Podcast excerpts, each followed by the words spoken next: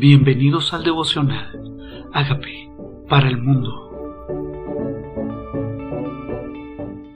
Lucas capítulo 13. Arrepentíos o pereceréis.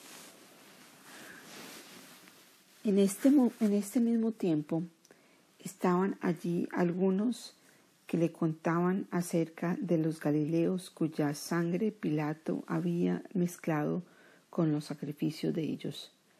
Respondiendo Jesús les dijo, ¿pensáis que estos Galileos, porque perecieron tales cosas, eran más pecadores? Porque padecieron estas cosas, eran más pecadores que todos los Galileos? Os digo no. Antes si no os arrepentíos, todos pereceréis igualmente. O aquellos dieciocho sobre los cuales cayó la torre en Siloé y los mató, ¿pensáis que eran más culpables que todos los hombres que habitan en Jerusalén? Os digo no. Antes si no os arrepentís, todos pereceréis igualmente. Y a veces nosotros estamos como comparando un pecado con otro.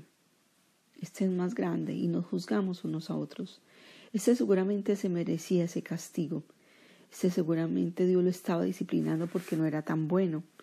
Y empezamos a juzgar en nuestro corazón el corazón de los demás y pensamos este se merecía esa disciplina. Y realmente todos nos merecíamos la disciplina de Dios. Realmente todos nos merecíamos la muerte porque la paga del pecado es muerte y todos somos pecadores.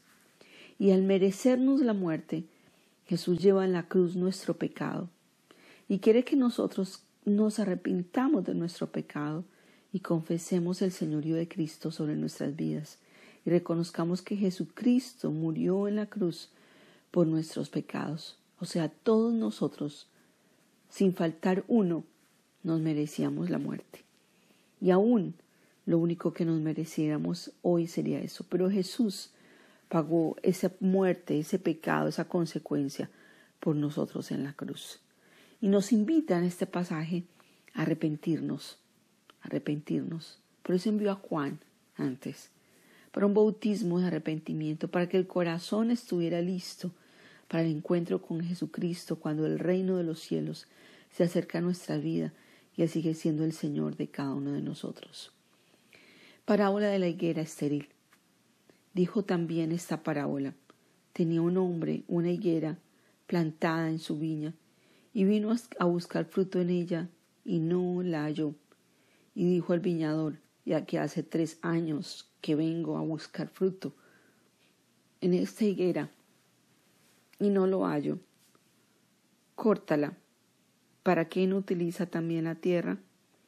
Él entonces respondiendo le dijo, Señor, déjala todavía un año, hasta que yo cabe alrededor de ella y la abone.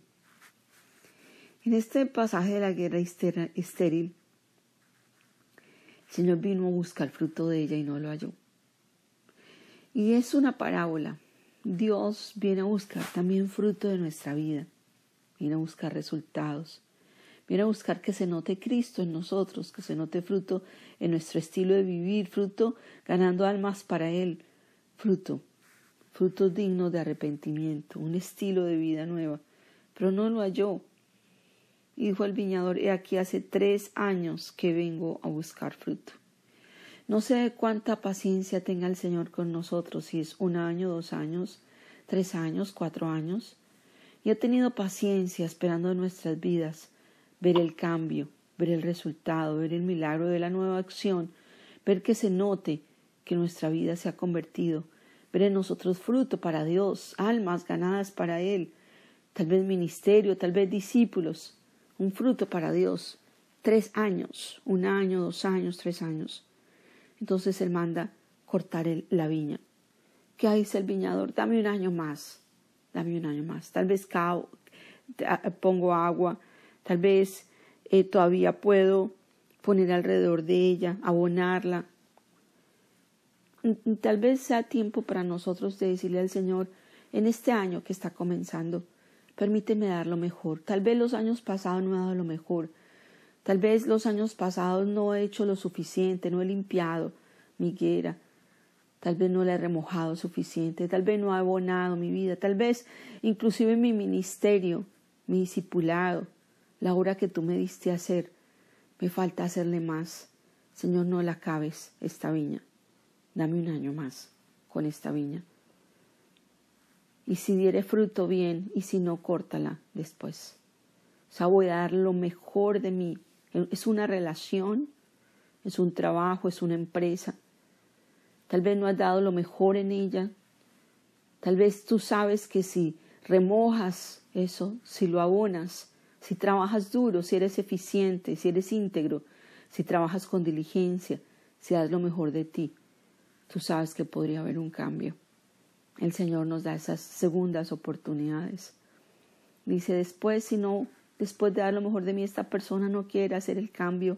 Tal vez después de un año, si esta empresa no funciona, tal vez si este discípulo no quiere, si después de orar por esta persona un año, igual no cambia de actitud, ya decide tú qué hacer. Eso fue lo que hizo. Y esto es una parábola que enseñaba Jesús. Jesús espera fruto. Jesús espera fruto. Jesús nos ve como administradores que tenemos que rendir cuentas de nuestra mayordomía, de, de las viñas que nos entrega, de las responsabilidades que nos da. Jesús sana a una mujer en el día de reposo. Estaba Jesús en una sinagoga en el día de reposo y había una mujer desde hacía 18 años tenía espíritu de enfermedad y andaba encorvada y en ninguna manera se podía enderezar. ¿Qué tenía esta mujer? Espíritu de enfermedad que la hacía estar encorvada. Hmm, no era una enfermedad, era un espíritu de enfermedad, algo que la mantenía encorvada. Hay un espíritu de enfermedad de pronto, no es algo físico, no es fruto de una lesión, no es fruto de, no sé, de, de algo congénito, es un espíritu de enfermedad.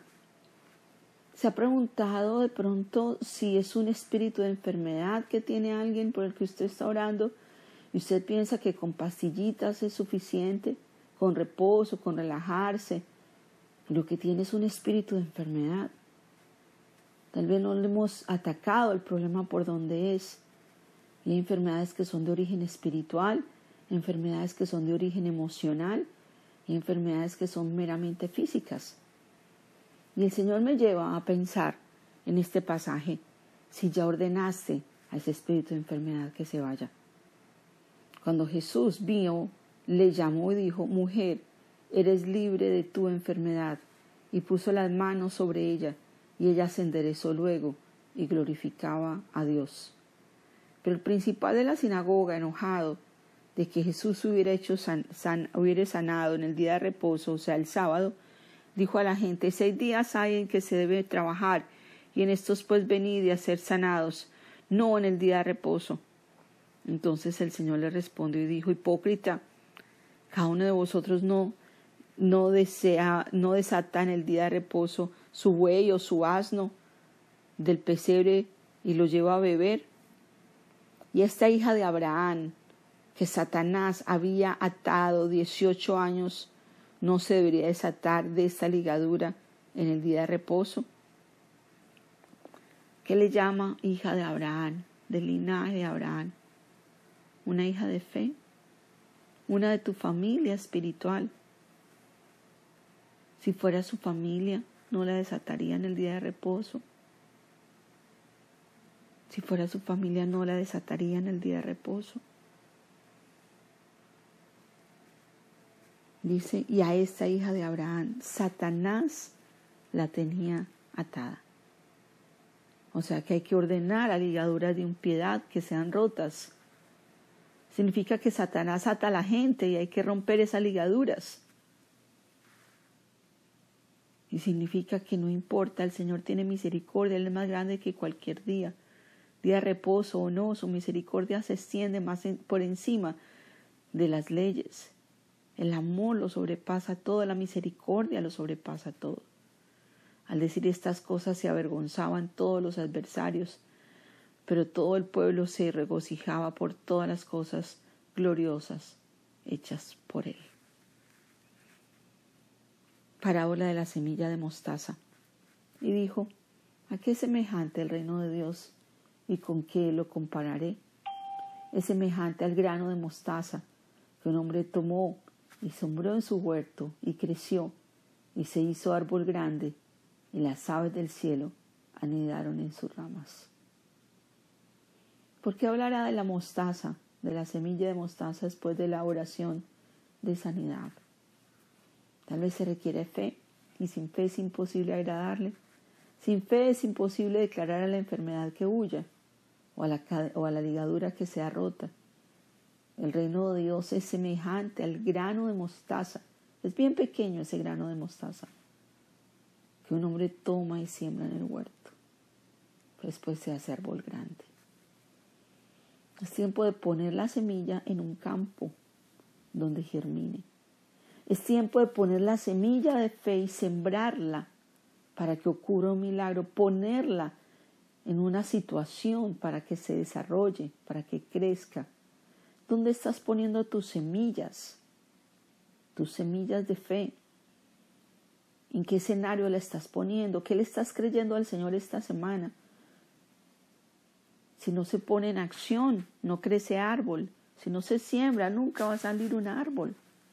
No se puede quedar en tu, en tu bolsa, hay que ponerla en ambientes donde crezca, en situaciones donde se desate su poder y crezca y se haga árbol y las aves del cielo se anuden en él. No es suficiente con tener la fe, es necesario ponerla en acción. Parábola de la levadura. Y volvió a decir, ¿a qué compararé el reino de Dios? es semejante a la levadura que una mujer tomó y escondió en tres partes, en tres medidas de harina, hasta que todo hubo fermentado. Tres partes de harina. La fe se divide, se pone en diferentes ambientes, en harinas.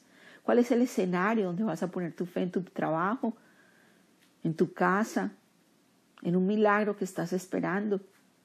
en tres medidas, hasta que todo se leude, hasta que todo se leude. ¿Qué pasa con la levadura? La levadura hace que toda la harina, esta levadura se esparza por toda la, toda la harina y la harina crezca. Y tal vez es tiempo de sembrar nuestra levadura de fe, nuestras semillas de palabra, nuestras palabras de fe, nuestras declaraciones en ambientes donde esta mostaza, esta pequeña semilla leude la semilla, la levadura, leude toda la masa en tres partes. No te conformes con una, no sabes dónde va a dar, dónde va a crecer. Sigue poniendo tu levadura en diferentes escenarios, en la familia, en el trabajo, en la calle, en la comunidad. Entre más levadura pongas en diferentes masas, más oportunidades de crecimiento. Después dicen, ¿qué pasó? Que esto creció. Ah, hubo una mujer que creyó que creyó y puso la levadura que Dios puso en su vida en diferentes lugares hasta que se leudara todo. Tiempo de leudar la masa, la comunidad, la casa. Seguir poniendo la levadura, no la mala levadura, la levadura de fe, la levadura de esperanza, la levadura de principios que cuando te das cuenta han crecido cuando pasa el tiempo ves que creció y tú dijiste, uy, qué bueno que creció. Alguien antes creyó y puso levadura ahí. ¿Dónde vas a poner hoy tu levadura? ¿Dónde vas a poner hoy tu semilla de fe? ¿Dónde vas a poner la fe en acción? ¿Qué personas están esperando ser liberadas de espíritus de enfermedad? ¿Qué higuera te ha entregado Dios para que sigas cavando y la cuides? Un año más, pídele al Señor un año más. Dile, un año más con esto para trabajar legítimamente. Y arrepintámonos. Porque solo en Jesucristo hay salvación. Señor, aquí está nuestra vida. La presentamos delante de ti, oh Dios. Y reconocemos, Señor, Reconocemos, Señor, que necesitemos arrepentirnos, que no somos mejores que los demás, que solo tu misericordia, la que se extendió sobre nuestras vidas. Y que podemos venir delante de ti, Señor, a que sea tu misericordia, Señor, manifestada. Hoy nos presentamos delante de ti pidiéndote que sea tu sangre, perdonando. Y reconocemos hoy que tú eres el Señor y que tú eres el Salvador. haga de nosotros esas personas sanas y libres que tú quieres que seamos. Y que nos permitas hoy ir a sembrar, ir a poner, ir a acabar nuestra higuera. En el nombre de Jesús. Amén.